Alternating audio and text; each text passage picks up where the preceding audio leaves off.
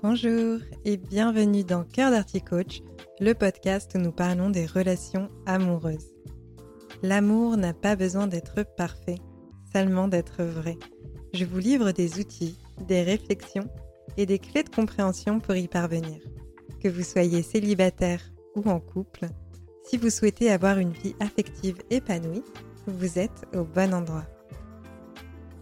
Bonjour à toutes et à tous, je suis très heureuse de vous retrouver dans ce deuxième épisode de Cœur d'Arty Coach, le podcast où j'aborde avec vous des problématiques que nous pouvons tous rencontrer à un moment donné dans nos relations amoureuses ou même notre célibat.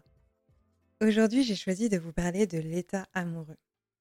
Je pense que c'est très important d'avoir conscience de ce qu'est cet état, comment il se manifeste dans notre vie et sur le long terme, quel est son impact sur nos relations. J'ai souvent entendu des personnes dire après quelques temps de relation Nous ne sommes plus amoureux ou Je crois que je ne suis plus amoureuse. Finalement, je ne sais pas si nous sommes faits l'un pour l'autre, je ne ressens plus la même chose pour elle qu'au début. Ou encore, j'ai des doutes sur ma relation, ce n'est plus pareil. Je me demande si c'est vraiment la bonne personne. J'ai envie d'éclaircir un peu tout cela avec vous en vous parlant justement de ce que c'est être amoureux. La compréhension de cet état amoureux, elle est importante quel que soit le stade de votre relation. Donc que vous soyez célibataire ou en couple, cela permet de mettre en lumière beaucoup de situations de flou que l'on peut vivre ou avoir vécues. Je vais commencer déjà par affirmer que dans notre vie, nous vivons des moments ordinaires et des moments extraordinaires. Nous ne pouvons pas passer toute notre vie en ne vivant que de l'extraordinaire. Je pense que vous pouvez me rejoindre sur ce point. Si on ne vivait que des choses extraordinaires, elles deviendraient banales, donc ordinaires. Dans nos expériences, il va toujours y avoir une ambivalence. Nous ne pouvons pas ressentir que des émotions agréables ou intenses.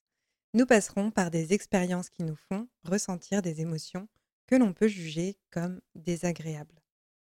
Être amoureux, ça relève des expériences extraordinaires.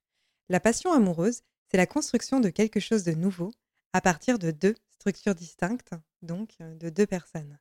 Quand on tombe amoureux, L'objet de notre passion, la personne que l'on aime, elle est parfaite. On ne voit d'elle que ce qui est beau et qui nous plaît. Pendant longtemps, on essaye de garder cette image idéale de l'autre. L'amour naissant tend à la fusion. On souhaite ne faire plus qu'un avec l'autre. Si vous l'avez déjà vécu, vous partagez sûrement mon sentiment qui est de dire que le ressenti d'être amoureux, c'est un sentiment qui est assez incroyable. On a envie de tout savoir sur l'autre. On peut passer des heures à raconter notre vie entière, notre passé, nos expériences, on rentre vraiment dans des conversations avec un haut degré d'intimité. Là où des fois, quand on n'est pas amoureux, on se dit mais non, ça c'est ridicule, je vais quand même pas raconter ça.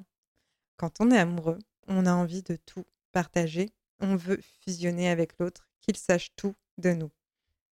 Nos barrières, elles tombent et on est dans une forme de vulnérabilité vis-à-vis de l'autre. Et cette notion de fusion, elle est très importante car nous voulons ne former qu'un avec l'autre, mais on veut être aimé en tant qu'être unique, irremplaçable et extraordinaire. Donc ça forme un peu une première incohérence, parce qu'on veut tous les deux être uniques et en même temps ne former plus qu'un. Donc vous imaginez bien que ce côté fusionnel, il ne peut pas durer, puisqu'à un moment donné, on va bien pouvoir re-exprimer notre unicité.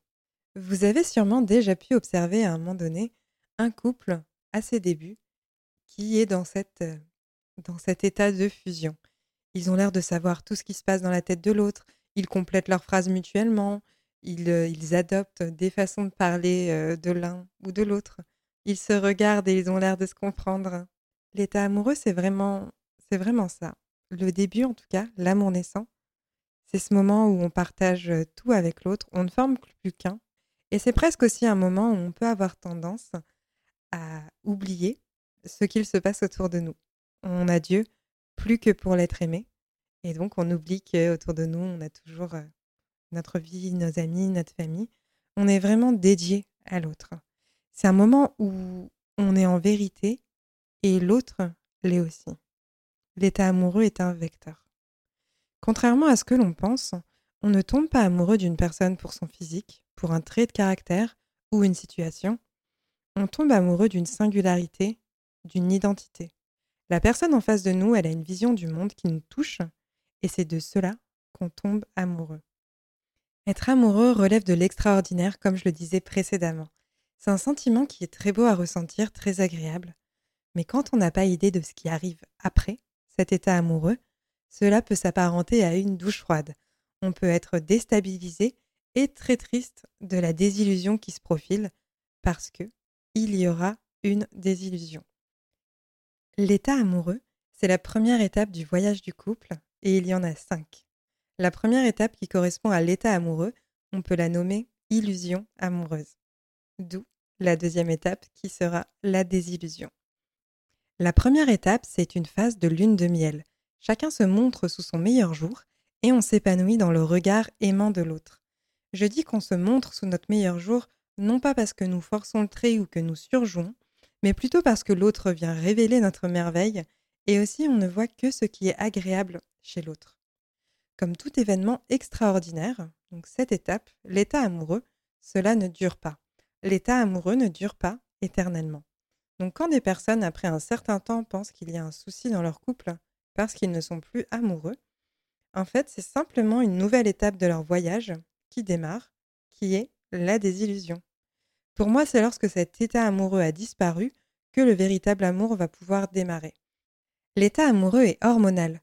C'est pour cela que je vous dis que le vrai amour démarre après cet état. L'état amoureux, ce n'est pas de l'amour.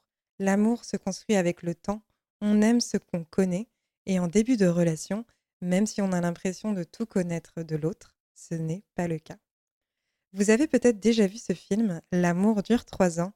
Cela peut ancrer en nous une croyance, mais ce n'est pas l'amour qui dure trois ans, c'est l'état amoureux. L'état amoureux dure trois ans, au maximum. Pour expliquer simplement, l'état amoureux, c'est un état dans lequel on est sujet à nos hormones.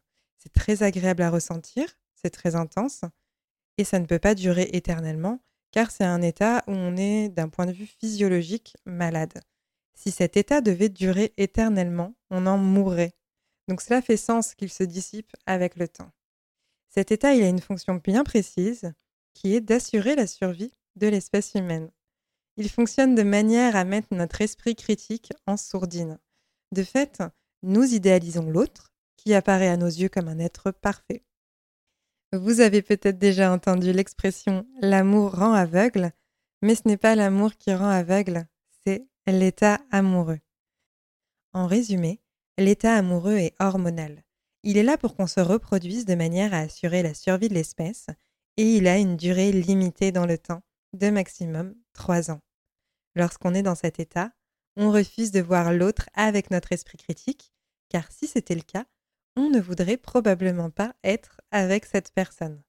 Souvent, quand on est dans cet état, on se met en relation avec une personne qu'on n'a pas pris le temps de connaître parce que nos hormones nous jouent des tours. On s'emballe et on fonce dans la relation. On amène ainsi des enjeux et des projections du futur qui n'ont pas forcément leur place à cette étape de la relation, puisque c'est une phase qui est chouette à vivre plutôt dans la légèreté. Donc qu'est-ce qu'il se passe quand l'état amoureux se dissipe? Eh bien on remet les pieds sur terre. L'illusion de l'être parfait disparaît. C'est ce qu'on appelle la désillusion et on est déçu. Plus on a idéalisé l'autre, plus on va être déçu. C'est là que les doutes arrivent. Souvent, l'amour se développe pendant l'état amoureux et forme une transition plus ou moins douce entre l'étape 1 du voyage et l'étape 2. Quand on a nos doutes, on n'a généralement pas conscience que ce qu'on est en train de vivre est une étape tout à fait normale. On se demande alors est-ce que je dois rester ou partir? Quand on n'est plus sous l'influence de nos hormones et qu'on choisit de rester, c'est là que le véritable amour démarre, car être dans cette relation est un choix fait en pleine conscience, dans l'ouverture et l'acceptation des différences de l'autre.